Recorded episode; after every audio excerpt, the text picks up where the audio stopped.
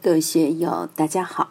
今天我们继续学习《禅说庄子耕桑处平气顺心的养生秘法》第二讲“卫生之境能报医乎”第六部分。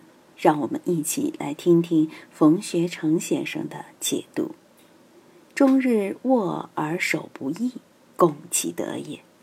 婴儿的手天天都是握着的，要把他的手打开很艰难。”你给他打开了，他一下又握起来了，终日卷曲着手，也不觉得累。《黄帝内经》讲到人的本性时，就说婴儿的这个现象是为了保魂，因为两手的大拇指都是掐在各自对应的无名手指的指根部，这个地方藏的是肝所主的魂。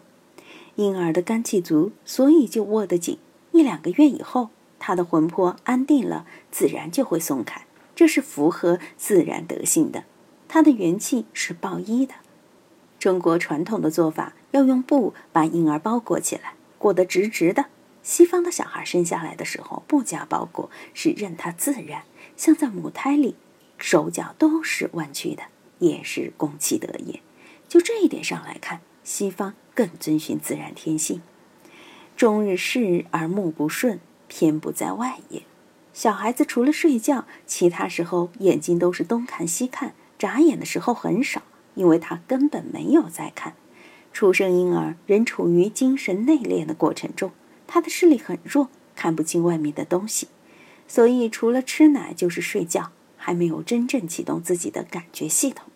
这个时期耳朵要好用一点，他会听父母的声音，因为在妈妈的肚子里早就熟悉了父母的声音。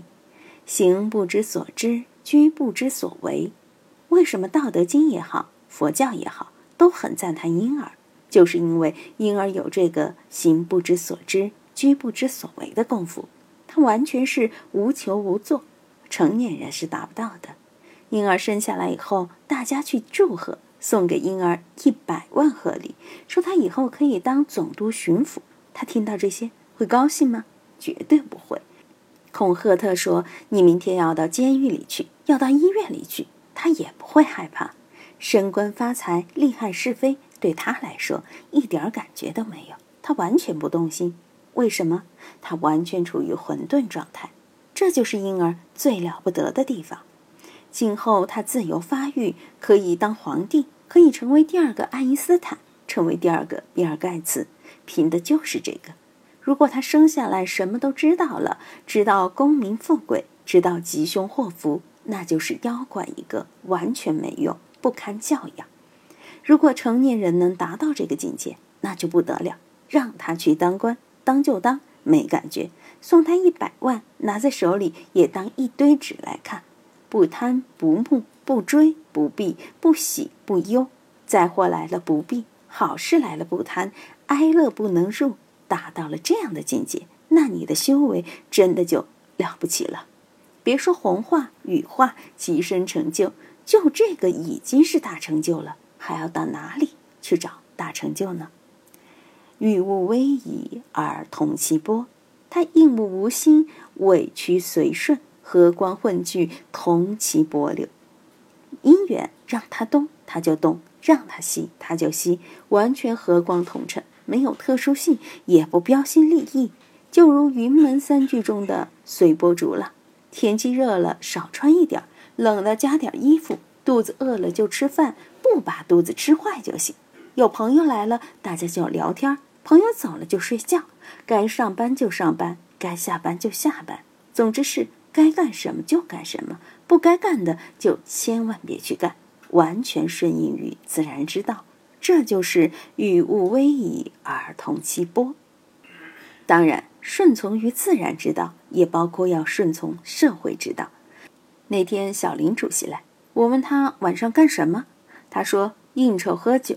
我叫他别去喝了，结果他和阿凡达都说谁想喝酒啊？现在社会的习性就这样，一谈业务就要喝酒，五粮液三来三瓶，喝完了再来洋酒啤酒，最后一看才十一点。还早吗？酒吧里再去喝。古代的社会之道是古朴的，现在却变得莫名其妙。现在亚健康、三高、心脑血管疾病、抑郁症这么多，都是我们违背自然之道、社会之道而行的结果。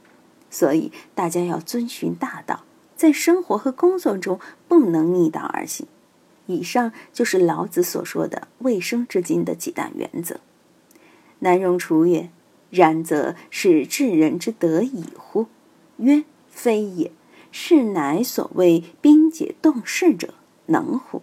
夫治人者，相与交时乎地，而交乐乎天。不以人物利害相因，不相与为怪，不相与为谋，不相与为事。”萧然而往，同然而来，是谓未生之精矣。南荣楚听了后就问：“您老刚才说的就是智人的德性吗？”老子回答说：“这还谈不上，我刚才所说的还只是冰解冻势者而已。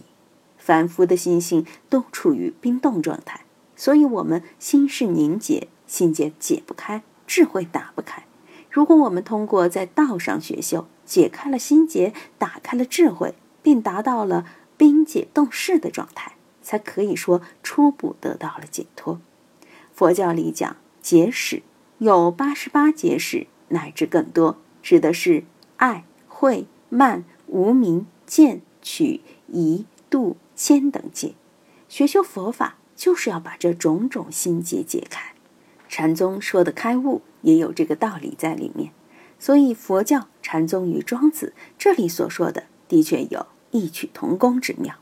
前面说的“能报一乎？能悟失乎？能无补事而知吉凶乎？能止乎？能以乎？能舍诸人而求诸己乎？”你能做到吗？这可是修道中的第一重境界啊！老子在这里给我们指明了修道的方向和方法。所以，我们要在平常动静之间、念起念落之间狠下功夫，不能心存侥幸，一定要老老实实面对这个。没有十年八年乃至更长的时间，你要想一经洗髓是不可能的。修道是老实人干的事，不得耍奸，不能偷懒。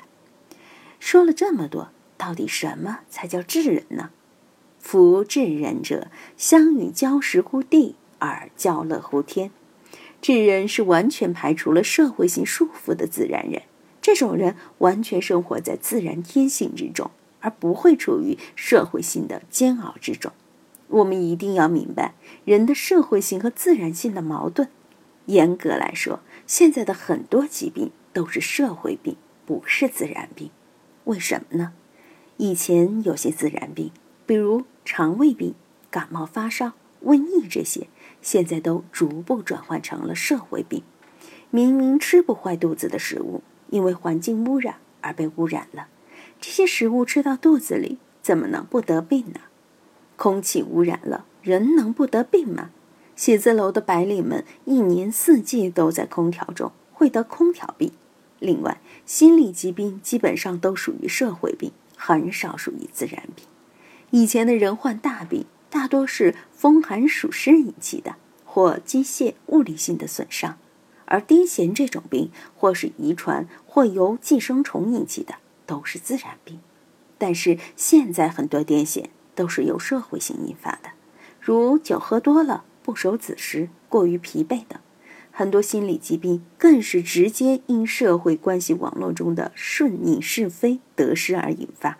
以前哪有那么多糖尿病？哪有那么多心脑血管疾病？中国几千年的膳食结构，老百姓基本吃素，五谷杂粮配点青菜而已。